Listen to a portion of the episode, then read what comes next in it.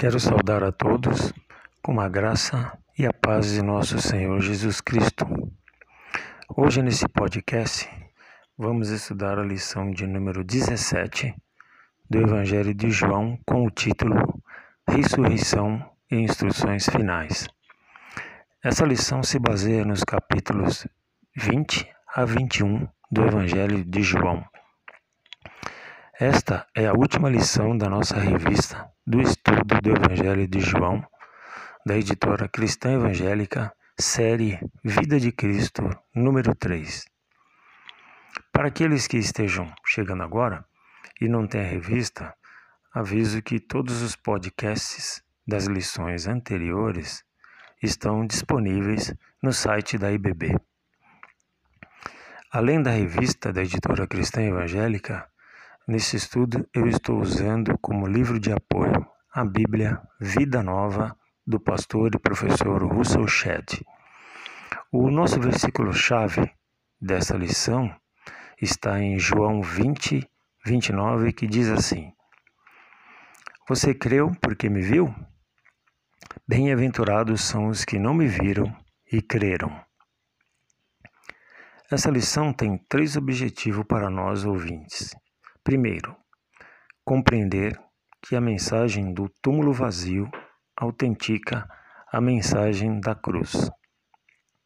Segundo, criar em nós a expectativa ou a esperança de que um dia todos ressuscitaremos diante de Deus. Terceiro, renovar a nossa mente para experimentar os benefícios da mensagem da cruz. A narrativa bíblica ensina que Jesus morreu pelos nossos pecados e que ele ressuscitou para que fôssemos justificados diante de Deus. Sem a morte e a ressurreição de Jesus, nossa fé seria nula e inútil, e a nossa pregação não teria valor algum. Esta lição é uma síntese da maior e mais amorosa mensagem que o homem pôde ouvir a ressurreição como prova do amor de Deus. O pastor Hernandes Dias Lopes disse: a grande diferença entre o cristianismo e as grandes religiões do mundo é que o túmulo de Jesus está vazio. Você pode visitar o túmulo de Buda, de Confúcio, de Maomé, de Allan Kardec, mas o túmulo de Jesus está vazio. Ele venceu a morte. Ele está vivo pelos séculos dos séculos. Amém. O pecado do homem foi o que levou Jesus para a crucificação. Vejam no versículo 41 do capítulo 19. Conforme o texto relata, havia um jardim. Só João nos informa do local do sepulcro e sua proximidade do Calvário. Notem, o pecado original e a morte originaram-se no jardim do Éden. Vejam depois eh, com mais calma aí, leiam o capítulo 13 de Gênesis. A redenção e a vida eterna também tiveram início num jardim.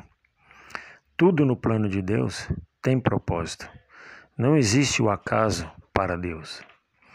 Observem que a partir do capítulo 20 do Evangelho de João, o texto nos mostra os acontecimentos relativos à ressurreição do Senhor Jesus. Os primeiros eventos começam na sexta-feira, com a morte de Jesus na cruz, onde tudo foi consumado. No sábado, nada fizeram os discípulos, pois era dia sagrado para os judeus. No domingo, bem cedo, no primeiro dia da semana, as mulheres foram cuidar do corpo de Jesus, conforme o verso 1 do capítulo 20. Tanto as mulheres quanto os discípulos constataram que o túmulo estava vazio, versos de 2 a 8. Daí vem a grande pergunta: o que significa o túmulo vazio? Havia duas respostas para essa pergunta, porém, somente uma era verdadeira. A primeira seria que outros discípulos teriam levado o corpo de Jesus. Com certeza, resposta falsa. A segunda e verdadeira é que de fato Jesus ressuscitou dentre os mortos. a profecia foi cumprida. Veja o que diz o versículo 9. Eles ainda não haviam compreendido que, conforme a Escritura relata, era necessário que Jesus ressuscitasse dos mortos. O Espírito Santo logo mostraria aos discípulos o significado das passagens da Bíblia que predisseram a ressurreição. Segue os textos. Os irmãos podem depois aí conferir também com mais calma nas Bíblias de vocês. Primeiro texto, Salmo 16, de 8 a 11. Salmo 2, 7. Atos 2, de 24 a 31. Atos 13, de 32 a 37. 1 Coríntios 15, 4.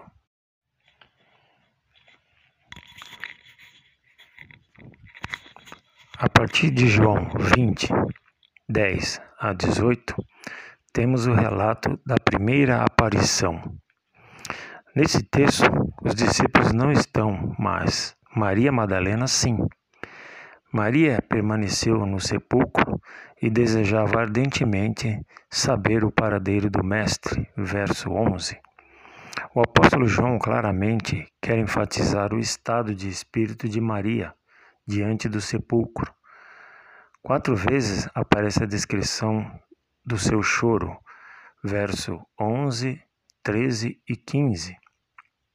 O verso 14 descreve a aparição de Jesus. Maria o viu, mas não o reconheceu. Ela conversou com Jesus, mas pensou que fosse o jardineiro.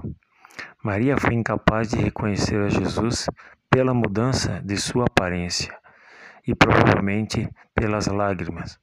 Maria só reconheceu Jesus quando o Mestre a chamou pelo nome, o verso 16. Depois de se apresentar a Maria, capítulo 20, 10 a 18, Jesus apareceu aos discípulos. No entardecer do domingo, eles estavam reunidos e amedrontados. O medo extremo da perseguição dos judeus fez com que os discípulos se escondessem. O consolo de que eles precisavam veio pela aparição de Jesus. Verso 19. Ao verem o Senhor, os discípulos foram tomados de grande alegria. Verso 20, de 16 e 22. Houve outros relatos em que Jesus apareceu às pessoas depois da ressurreição. Além de Maria Madalena e aos discípulos, teve os dois discípulos no caminho de Emaús, Lucas 24, de 13 a 21, aos onze discípulos sem Tomé e depois com ele João 20, de 19 a 23, depois de 26 a 29, depois 21, 4 a 22. A mais de 500 pessoas da Galileia. 1 Coríntios 15, 6 a 8. Somando ao todo, a Bíblia menciona pelo menos 517 pessoas que viram Cristo ressurreto. Vejam que no plano de Deus, Jesus ressurreto não só apareceu aos discípulos, mas para outras pessoas em lugares diferentes, justamente para que não ficasse somente nas palavras dos discípulos ou daqueles que estavam mais próximos de Jesus. A partir do versículo 21, Jesus entrega a grande missão. Na oração do cenáculo, Jesus já havia indicado este precioso momento, versos de 17 e 18. Assim como tu me enviaste ao mundo, eu também os enviei. A missão de Cristo nesse mundo foi confiada aos discípulos e também a nós.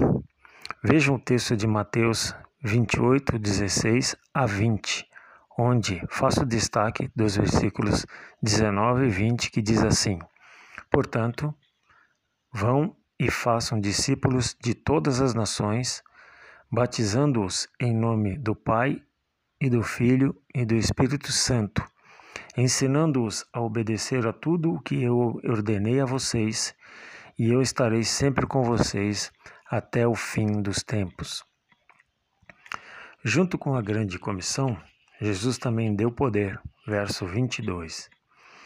No início do Evangelho, João descreve que Jesus foi guiado pelo Espírito Santo. João 1, 32 a 34 e 3, 34. Mas João diz que o Espírito não poderia ser dado aos discípulos antes da glorificação de Jesus. João 7, 39. Neste momento, havia chegado a hora de os discípulos receberem o Espírito como guia da vida deles. Verso 22 do capítulo 20. Posteriormente, a partir de Atos 1:8, o Espírito foi derramado progressivamente para os santos. Também com o poder, Jesus deu autoridade. Verso 23. Diante do arrependimento e da confissão, Jesus deu autoridade para os discípulos declararem o perdão de Deus. A partir do capítulo 21, de 1 a 14, o apóstolo João relata que pela terceira vez Jesus apareceu aos discípulos, agora à margem do mar da Galileia, verso 1. Só lembrando que um pouco antes, Jesus tinha aparecido a Tomé e repreendeu a atitude incrédula de Tomé e ao mesmo tempo exortou a igreja a crer nele, verso 29, que é o versículo chave desta lição. Dos doze discípulos originais, onze eram da Galiléia e Judas era da Judéia. Os discípulos estavam em casa, conheciam bem o lugar e o dia a dia dali. Como relata o texto, alguns foram pescar, mas não pegaram nada, verso 3. No momento de esgotamento e frustração, Jesus se apresentou a eles, no verso 4. Como o texto relata, Novamente, eles não o reconheceram. É imprescindível notar a maneira como Jesus se direcionou a eles. É a única vez em todo o Novo Testamento que Jesus chama os discípulos de filhos, verso 5. Essa forma de tratamento marcou profundamente João, verso 7, 1 João 2,14. Jesus tratou os discípulos como um pai trata seus filhos. Nesse sentido, o pai não só se preocupa, mas trabalha para prover o sustento de seus filhos. Por meio de um grande milagre, Jesus deu 153 grandes peixes e pão. Que belo café da manhã, versos 7 a 14. Não uma simples refeição, afinal, foi o próprio Senhor Jesus quem a preparou. A partir do versículo de 15 Jesus restaura a Pedro. O diálogo entre Jesus e Pedro já é bem conhecido por nós. Pedro se entristeceu por Jesus ter perguntado a ele por três vezes, e provavelmente porque, ao perguntar por três vezes, Jesus chamou a atenção de Pedro sobre o evento anterior, quando este o negara por três vezes. Capítulo 18, versículo 15. Na sequência, Jesus fez uma declaração direta a Pedro, a Pedro sobre a sua morte, versos 18 a 19. Muito semelhante ao que dissera de si mesmo, capítulo 12, 33, o apóstolo Pedro foi morto em Roma, crucificado de cabeça para baixo, segundo os textos de Clemente de Roma, 96 depois de Cristo, e Tertuliano 212 depois de Cristo. Concluímos essa lição e a revista citando as palavras do apóstolo Paulo, que diz assim: Pois o amor de Cristo nos constrange, porque estamos convencidos de que um morreu por todos, logo todos morreram. E ele morreu por todos, para que aqueles que vivem já não vivam mais para si mesmos, mas para aquele que por eles morreu e ressuscitou. 2 Coríntios 5, 14 e 15. Quero deixar mais um texto de Paulo que está em 1 Coríntios 15, de 21 e 22, e diz assim: Visto que a morte veio por meio de um só homem, também a ressurreição dos mortos veio por meio de um só homem. Pois, da mesma maneira que em Adão todos morrem, em Cristo todos serão vivificados. Que Deus abençoe cada irmão que ouviu essas mensagens. Que a mensagem de amor, esperança e paz que nosso Senhor Jesus Cristo nos deixou possa se fortalecer a cada dia em cada coração, até nos encontrarmos com Ele. Fiquem com Deus e até o próximo estudo ou próximos estudos da próxima revista. E assim estaremos novamente aprendendo novos estudos, novas lições e que possamos colocar em prática cada dia, cada estudo, cada mensagem do Senhor Jesus. Amém.